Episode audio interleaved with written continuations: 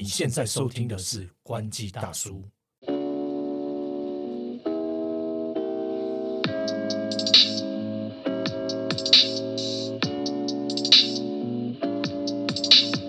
海流，嗨，头哥，最近小米手环八刚推出，身为小米手环粉的李欧，还有身为 Apple Watch 粉的偷哥，今天会带来怎么样子的对决？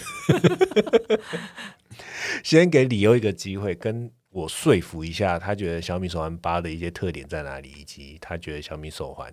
哪些地方好用。好，小米手环八啊，这一次其实我觉得它的时尚感比过去更强烈了，因为之前大家都会讲说哇，这个东西很廉价啊，然后就是不好看啊，就是它不是小米亚啦小对米亚对对，因为它不是有一颗那个核心叫米粒嘛，对，米粒然后以前很容易喷出去，就是戴一戴，然后甩就不见了。喷装啊对，对对，不过后来越来越好了啦，就是其实我每一代都有用，然后后面到后面其实就比较不会有这个状况发生。不过因为它的腕带设计啊，会让它就是造型看起来没这么好看。不过等一下，我现在忽然想要打一个岔，什么情况下小米手环的那个手力核心会喷，就是那个米粒核心会喷出去？哦没有啦，手在它快速晃动的时候，它那个但很久，大概一二代的时候，它那个那个手腕那腕带它没有。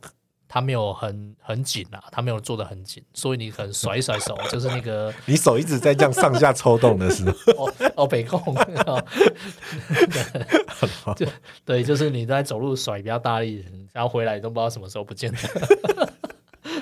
对，就是就是会有这种状况啦。不过后面几代就还好，不就没有这个问题。不过它就是这个手腕腕带啊，就是造型的设计，就觉得就还好啦。然后后来因为这几年其实都长得差不多，嗯，然后我大概到了好像到了七呃上一代我就没有用了。哦，不然我之前每一代我都有用，好像第、哦第六代之后我就代一代之后我就放弃了，就没用了。因为我觉得这种穿戴装置是这样，就是我我自己本身是不戴表的，嗯对，因为我不喜欢手上有东西嘛，会觉得很麻烦。嗯，可是因为你你开始因为工作关系，就是戴这种穿戴装置，一戴上去之后，你就会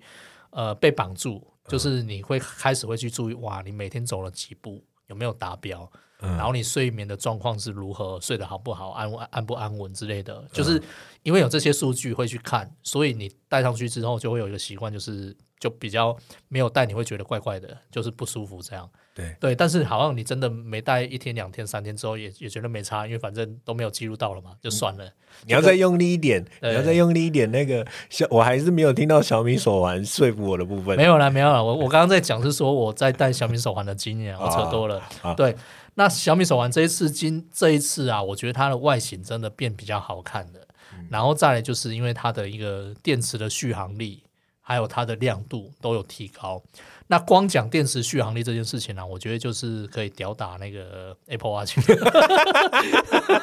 因为当然它的功能也比较简单啦，就是说它没有它表面就是比较小嘛，你就是给你看一些基本的资讯，这样你也可以看讯息、寻找手机或什么。但大部分手表可以做的，基本它都可以做到。然后它的续航力更强，你知道吗？我这个手环，我礼拜天买的，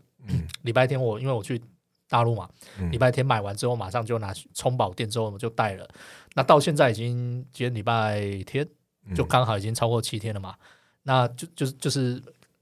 我都还没有换过，都还没有充过电，他也不会跟我说他没有电，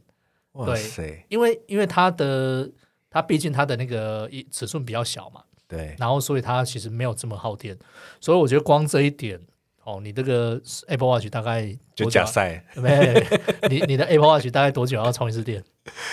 嗯，我等一下再说。好，光这一点就吊打你了。对对对，然后它当然什么亮度这些都这一次都有提升啊。那那我要讲说它，诶，小米手环八跟上一代最大差别就是这一代让我会想要再去买它的原因，就是因为它的那个表带的设计啊，就是它以以以前是用一个那个手腕腕带嘛，它扣住、套住，然后现在它变成一个扣子，就是扣上去。嗯，对，我觉得，我觉得我在讲的过程当中，就是要让透哥体验一下，不然他不知道我在讲什么。对，它就两侧的那个腕带啊，它是可以分开的，然后有一个按键，就是哦按按下去之后，然后就可以让它那个腕带就是它像 Apple Watch 靠拢了啦。对对对对对对对没关系，但是就是因为这样，它让它变得更好了。啊，对对对，对对对，然后你看到它整个边缘啊，就是有那个银色的那个哦，质哎，对对对。这一次质感真的，银色的那个饰条，它之前是比较是像这个整个是塑胶的塑胶刚刚刚刚给那里省 玩具，对。嗯。然后它现在整个外形，其实我现在用的这个表带是比较传统的啦。嗯，那其他你可以看到说，有些人就把它做真的像手表那种金属的啊，嗯或者是那种有那个编织的啊，嗯也有人把它做成像项链的。嗯那就是说，它整个型，因为它的米粒外形配色有点不太一样，就不是那么塑胶的情况下，那它再搭配这些这些这些配件之后，可以让这个时尚感加分，对时尚感加分，然后它的应用更多元。像它有推出说，你可以放在那个鞋子的，就变跑步的嘛。嗯跑跑步过程当中，就是就可以更更精确的去去那个记录记录。步幅，对，那所以其实我觉得他这个就是这一次他做的那个配件啊，也也做蛮多。然后其实他的这个表这个表盘啊，它也有可以玩游戏。哦，其实不好，虽然不好玩，不好玩的，他可以玩小游戏。不好玩，看你不要讲嘞，你看我这么老实，你知道吗？虽然可以玩游戏，然后但反正就是酷炫啦，反正就是就拿出来就跟你炫一下这样。对 OK Apple Watch 没有这个东西。对，OK，刚刚刚刚就是稍微听了一下，我觉得除了那个电量很长这件事情以外，其他好像都没有说服我。对，那那电量你哎，不对，你可能啊有一个东西也可以讲，它是比较蛮便宜的。哦，它便宜，然后它轻，我觉得便宜轻巧吧，就是入手成本低啊。那现在这一支你在中国买了多少钱？这一支大概现在首原价是二四九人民币嘛，那首购它便宜十块嘛，那二十、哦就二三九，那二三九是多少？就是大概一一千出一个千，出啊，大概一千一千左右就有了台币。哇对靠！而且它跟上一代对比，它其实这一次是没有涨价的。我觉得真的佛心来，哦因为不好意思啦，但是你照照理来说，什么通膨你都可以讲嘛，都涨价什么涨一点点也可以，它完全都没有涨。呃，真的，真的，真的，真的，确实，刚刚提到那个通膨，也可以就是跟大家分享一下，这个智慧装置在去年第四季的出货量其实也有下跌，对不对？对我也是下下跌，但我觉得这个状况也是因为跟之前疫情，大家不是常常在找那个嗯，资源血氧侦测的那个对对对，手表或手环嘛。对对对对对，然后就是去呃去年第四季的出货量啊，穿戴装置就是这个五千万只，对然后比就是就是上一年度就是下滑了十八点六帕。对。对，然后市占排名的话，就是大概苹果还是最大宗啦。哎，你你有没有听到？对，苹果还是最大宗，最多人用，哇，真的是太厉害了。对，然后嘞，然后再来就是 Google 嘛，嗯，那 Google 因为就是它之前并这个菲比 Fitbit 嘛，嗯对，所以这个是合并计算，也是蛮强的。然后呃，第三的话才是小米，对，然后小米，然后接着就是华为、三星，嗯哦，依序是这样，所以呃，三星是排第五。那虽然华为可能手机有受影响，可是穿戴它还有还是有它的对排到第四，比比三星还强，这是蛮厉害的。真的真的。那接下来就换我用我的 Apple Watch 来攻击你啦。好，尽量攻击吧。基本上 Apple Watch 就是一个高大上、一个信仰的象征。通常有 iPhone 的人不一定有 Apple Watch，但是有 Apple Watch 的人一定有 iPhone，就表示他是一个看一个人是不是果粉，看他有没有 Apple Watch，可能就可以评断他果粉的那个指数的高低。那那我想问一下，那那有有 Apple Watch 有 iPhone 会一定有 Make 吗？也不一定，所以又有 Make 的话，这个指数又又更高了。啊！如果你同时还有什么 HomePod 什么那一种，哇塞，，Apple TV，哇，那你真的是，你真的就是你果粉，全家都果粉。那其实用苹果的 Apple Watch，大家可以想当然而指出几个，我们就不要讲那些功能，其实功能大家智慧手表功能大家都大同小异。我个人觉得用 Apple Watch 最大的好处就是它的荧幕很大。它的荧幕呢，比如说它现在是四十四公里的表面，嗯，它的荧幕就是基本上你要在上面看影片都没有问题，所以你们在上面看影片吗？但是这个功能可能是没有那么没有那么你知道没有那么流畅了。但是基本上第二个第二点就是它的处理器很好，嗯，就是你在用手表的时候，你一定会感受到，比如说不要说别的品牌啦，你以往的 Apple Watch，比如说第三代、第二代你在用的时候，如果你曾经有开关机的这个体验的话，你会发现哇，那个处理器稍微弱一点的话。你不管是在切换 App 打开啊，或者使用，或者是开关机，都会非常的慢。但是现在 Apple Watch 它的处理器真的是双核心吼，它处理起来的效能真的很快，你在体验上面非常流畅，smooth，像切蛋糕一样。嗯，第三个是什么？第三个就是它其实可以用作一个独立的装置使用，就是这一点对于这个穿戴装置来说，我觉得它确实是一大亮点。怎么说呢？就是以往呢，Apple Watch 要跟 iPhone 拔掉掉，但是它在前几代之后，它开始有自己可以在上面用它的这个 App Store，你可以直接从上面下载东西下来，然后你也可以使用像是 LTE 版本的 Apple Watch。那这个的话，你就不用带你的手机出门了嘛，你自己本身的你手表就可以联网。然后我刚刚讲到第几个优点？第三个是不是？忘了，真的很，真的是很那个，很没礼貌。OK，好，第四个优点是什么？第四个优点，我觉得 Apple Watch 最大的优点是它的选择性很高，就是它有不同的 version，就是版本可以让不同的就是身价的那人那个真的太复杂，每次我们在处理这个整理那个表格一头拉哭，你知道吗？对啊搞，死人了。真的，而且他现在还对于这些喜欢极限户外运动人推出了 Apple Watch Ultra，是叫 Ultra 吗？没记错。对，对对对，那那那一款就是是这个极致上的极致，那更不用说现在还有搭载一些卫星求救的功能等等，这些都是 Apple Watch 上面相当吸引人的亮点。那当然，一些基础的功能，比如说运动追踪啦，然后把它当对讲机使用啊，然后或者是一些什么，它上面有一些什么呃 meditation，就是冥想啊、静心啊这些无为不为，然后或者是看讯息这些简简单单呐、轻轻松松一块蛋糕，你完完全全就可以在 Apple Watch 上面感受到那个资讯接收的焦躁，因为那手表就会一直响。那最后再聊到它确实有一些它的比较软肋的地方，就是它现在都已经出到第八代，它的电量还是这么的烂。所以我想知道你一天你要它可以用多久？呃，基本上如果你几乎都没有开勿扰模式，而且你还要去运动的话，你每天都是一定要充电的。每天，所以 每天大我自己讲的几个小时呢？它它如果要充电的话，就是如果你是用原厂的话，大概一个多小时可以充完。但是如果你是用一些磁吸表盘，不是原厂的话，通常要充蛮久。所以说呢，这个体验上面，我现在实在不想引恶扬善，我就把这个缺点讲出来。就是说，如果今天你拿你的手表。因为智慧穿戴，顾名思义就是说你要一直穿戴着嘛，不然它怎么监测你的数据？对对怎么去测你的什么心跳等等？睡觉会戴吗？就是这个这个重点来了。对，我有时候就没电了。不是，我有时候要去洗澡的时候想说，那现在来充一下电了。洗完之后我忘记带上去了，结果我根本就是可能隔一天出门之后没带到手表，然后当天晚上回家想到说啊，对我要带手表，那我把手表带上去之后，哎，隔天又有带了，那隔天又没电了，后天又忘记带。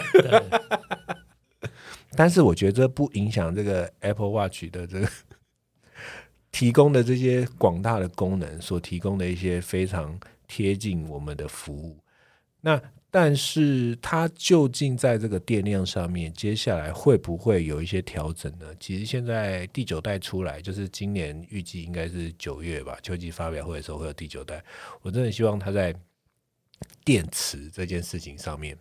可以好好的加大它的电池容量，因为其实苹果它之前它电池就是它不会说它的电池增大，通常苹果都会以一个你可以使用这只手表的使用时间，那它一直以来都好像是如果我没记错的话是十八小时左右，它对就是说我我记得是十八小时，因为对 Apple Watch 重新定义人一天的时间只剩十八个小时，只有十八个小时，因为每十八小时你要充电一次。对它完完全全没有在电量增大这件事情着手，它所做的就是说，它把它的充电设备变成快充，就是让你充的更快。它不想要损害，就是比如说，它把能耗降低一点点，然后减少你在使用上面的体验。它还是要让你很快没电，但是它让你没电的时候可以充快一点，大概是这样子的体验。所以说，我们刚刚这样子有点像是两个不同产品价位的对决，其实也有点怎么讲，也有点不不是那么的 OK 啦。但是我们只是想要跟大家分享说。对啦，就是说，其实因为手表跟手环还是不太一样，因为光那个那个那个表面的大小就差很多。对不过基本上因为功能大同小异，然后就是给大家一个参考啦，就是不同的形态产品，其实各大家都有那个需求嘛。有时候大家会去想说，啊到底要买什么？对啊，没错没错。那其实其呃手表在功能的发展上，我觉得也有一点像手机啊，就是该有的都有了。然后接下来会有什么样子的突破性的进展，我一自己也是蛮好奇的。像我就很期待它可以出现类似像全息投影的功能，或者 哦，那那可能很可能一天不到一个小时。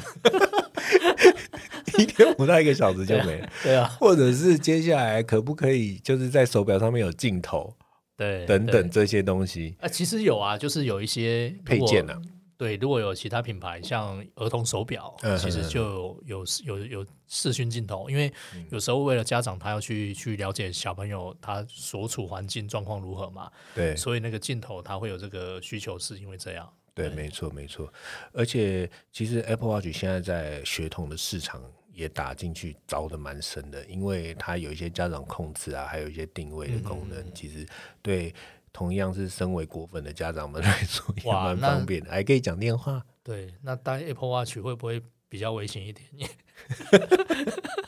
对，因为你比较出众啊，就是你你你的配件跟别人不一样啊，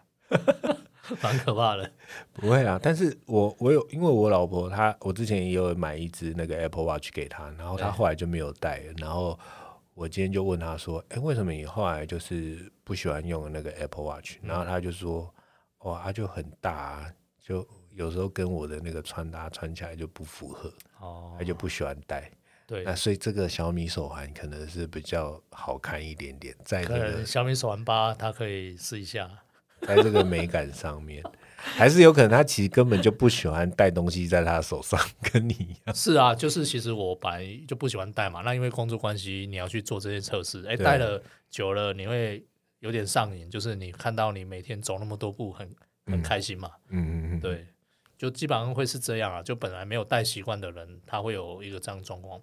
不过我之前去银行啊，遇到很多那种阿公阿妈，嗯他们跟那个行员在聊，然后他们就是，我就听到说，哎，他们以前都要那个很多阿公阿妈会带那个计步器，嗯，后来呢，那个阿公阿妈他们都用小米手环。哦因为以前的小米手环好像更便宜吧，就是没有像现在功能这么多的时候，那时候更便宜。嗯那可能在那个价格都还比那种计步器便宜很多，所以那后来很多人就